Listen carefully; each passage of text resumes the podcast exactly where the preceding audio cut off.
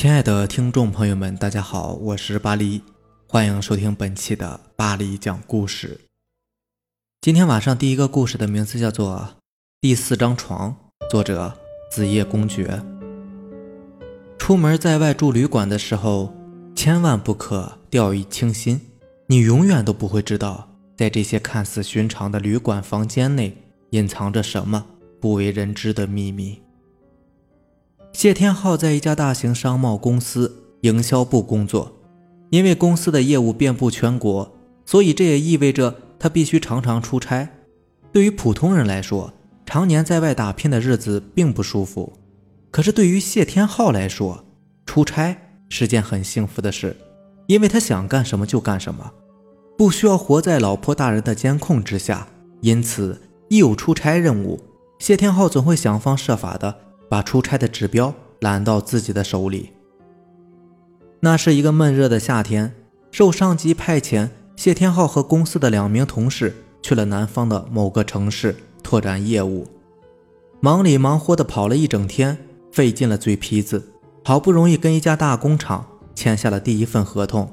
等到三个人忙完之后，天色已经渐渐的暗了下来，三个人拖着疲惫的身躯走在路旁。仔细地搜寻着有没有可以下榻的旅店。走了没多久，一个同事兴奋地指着前面十字路口的一个闪着红色灯光的招牌喊道：“哎，你们快看，那儿有个旅馆！”谢天浩和另外一个同事听了，立刻地跑了过去。只见在十字路口的转角处，正是一家名叫做“碧海 Hotel” 的商务旅馆。忙碌了一整天，是该找个地方好好休息一下了。于是他们三个便径直地走进了旅馆，但是很不凑巧，通过询问前台小姐，谢天浩得知宾馆已经住满了人，只剩下了位于三楼的一间四人客房。此时天色已晚，没办法，他们只得在这里住下。交钱登记之后，谢天浩从前台小姐手里接过了三楼三零三室的房卡，正要上楼的时候，小姐忽然神情严肃地喊了一句。外面那三张床你们可以随便睡，但是靠窗的那张床一定不要乱动哦。哦，知道了。谢天浩说着，便跟着同事径直走上了楼梯，向着三楼的三零三室走去。谢天浩用房卡打开了三零三室的门，只见里面整整齐齐的摆放着四张单人床，床单和被子都是纯白色的。房子里边隐隐约约散发着一股。八四消毒液的味道。喂，我说这旅馆怎么搞得跟医院一样啊？还能睡觉吗？哼哼，知足吧，兄弟们，咱们是来出差的，又不是来旅游的，有个住的地方就不错喽。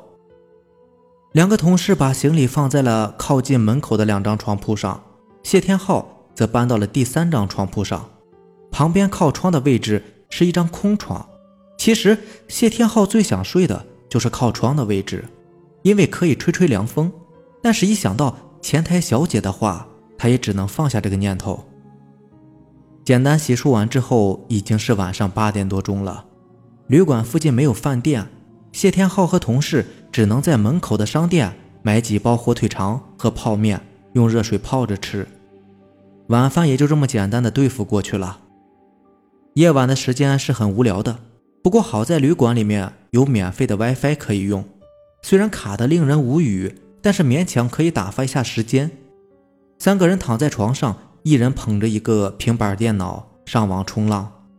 也许是白天太累了，谢天浩玩了一会儿就觉得头昏脑胀的，两眼发黑。他关上了平板电脑，简单的伸了一个懒腰，就躺在床上睡着了。夜渐渐的深了。谢天浩在睡梦中被热醒了，他的额头和脸上全都是汗。谢天浩揉揉眼睛，环顾了一下四周，两个同事躺在床上睡得正香，呼噜打得震天响。谢天浩叹了一口气，他慢慢的下了床，走到屋内的卫生间洗了一把脸，然后又回到床上躺了下来。可是怎么也睡不着，房间里热得像是闷罐，令他非常难受。胖人嘛。总是比一般人要怕热一些。谢天浩走到屋角的空调前，准备吹空调凉快一下，但无论怎么按，空调的电源都没有任何的反应。他妈的，这是什么破旅馆呢？弄个破空调在这里当摆设呀！谢天浩郁闷极了，空调坏了，屋子里边又那么热，自己怎么能睡得着觉啊？他慢慢的回过头，猛然间注意到了靠窗的那张床铺。对呀，那个位置可以吹吹自然风，是屋子里边最凉快的地方了，就睡在这儿好了。前台小姑娘不让睡这里，应该是嫌收拾起来麻烦吧？算了，管他呢，大不了自己再多交一点住宿费呗。谢天浩没多想，就爬上了靠窗的那张床铺，又打开了窗户，屋外的凉风立刻吹进了屋子，令人舒服极了。谢天浩顿时觉得凉快了许多，他慢慢的躺了下来，继续睡了起来。不知睡了多久，睡梦中的谢天浩忽然感觉浑身有些发凉，就像是掉进了冰窖一般，冷得刺骨。他慢慢的睁开眼睛，只见窗户开着。但是根本就没有风，奇怪，怎么会这么冷呢？谢天浩打了一个哆嗦，正准备把放下被子睡觉时，耳边忽然传来一个微弱的说话声：“你离开我的床。”嗯，什什么？谢天浩顿时感觉头皮有些发麻，他赶紧转头看了看自己的右边，两个同事鼾声连天，睡得跟死猪一样，他们都睡着了。那是谁在说话呢？难道房间里面除了他们还有别人？没听懂吗？快点离开我的床！这时，那个声音又响了起来。谢天浩猛地打了一个寒战，这一次他听得很清楚，那个声音竟然是从自己身后传来的。谢天浩缓缓地回过了头，他看到了自己这一辈子都难以忘却的。可怕情景。床头上方的白墙上探出了一个男人的头，他的头发非常的凌乱，散发着刺鼻的恶臭味他的脸色苍白的吓人，两只瞳孔闪耀着诡异的红光，在这黑暗里显得非常的恐怖。男人恶毒的凝视着谢天浩，恶狠狠地说：“你睡了我的床，快点滚！”说完，墙壁里忽然凭空出现了两只枯瘦如柴的手，愤怒地伸向了谢天浩。谢天浩大叫一声，便从床上滚落了下来，昏死了过去。当谢天浩醒来的时候，天已经亮了。他发现自己正躺在第三张床铺上，靠近窗户的那张床干净而整洁，好像没有人睡过一样。昨晚发生的一切，难道是梦吗？不。那绝对不是梦，因为窗户还是开着的，自己的拖鞋正放在第四张床边。谢天浩没有对同事提起晚上的事情，他知道就算是说了，他们也不会相信的。出差任务结束以后，谢天浩就向公司的领导递交了转岗申请，调到了公司内勤工作。他不敢再到旅馆住宿。那天夜里，那张男人的脸到现在。还时常浮现在他的脑海里，久久挥之不去。第二个故事的名字叫做《鬼花轿》，作者爬高墙淋雨。这是一个真实发生在我朋友身上的事。我朋友是一个四川人，因为年少轻狂不懂事，家里人害怕他学坏，就托关系安排他去了部队当兵。家里人希望他能自立，在部队里边好好学习，将来能有点出息。据朋友讲，故事发生在刚入伍的那年冬天，天特别冷，裹着军大衣，仍然是冻得直哆嗦。当晚刚好是他和同寝室的战友站岗，从九点开始接岗，得站到第二天早上六点才能换班。因为天冷，他们就在岗亭悄悄地聊着天，不知不觉的到了午夜一点多了。当时两个人都知道是在站岗，不允许疏忽，但是抵不住困意来袭，迷迷糊糊的打起了瞌睡。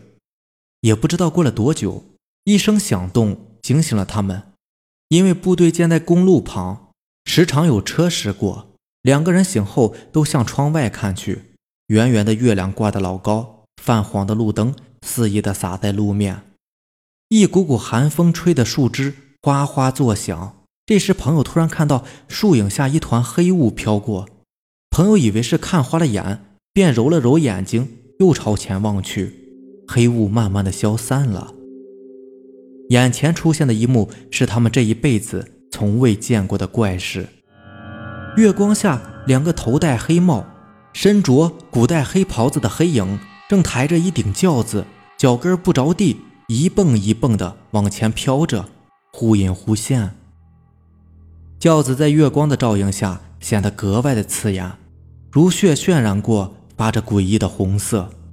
两个人都是目瞪口呆，眼睛直直的望着那个鬼影，生怕一不小心惊扰到他们。鬼影似乎也没有发现朋友两个人，一闪一闪的消失在了公路的转角处。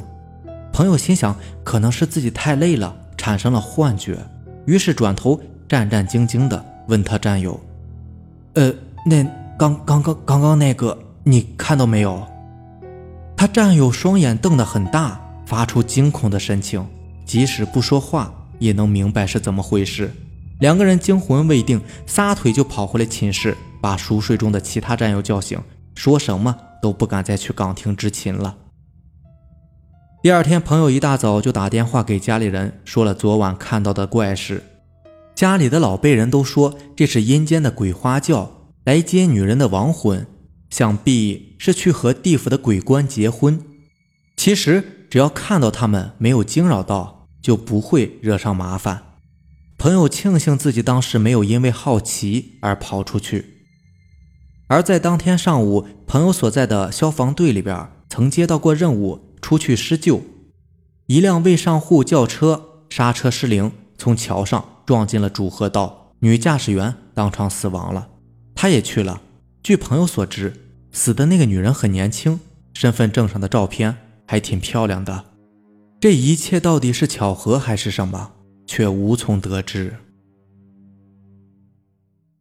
好了，这就是咱们今天要讲的两个故事了。如果喜欢咱们的节目呢，就点个订阅吧。如果你也有比较精彩的故事想要分享给大家，可以给我私信留言，或者是加我的微信四五七五幺七五二九。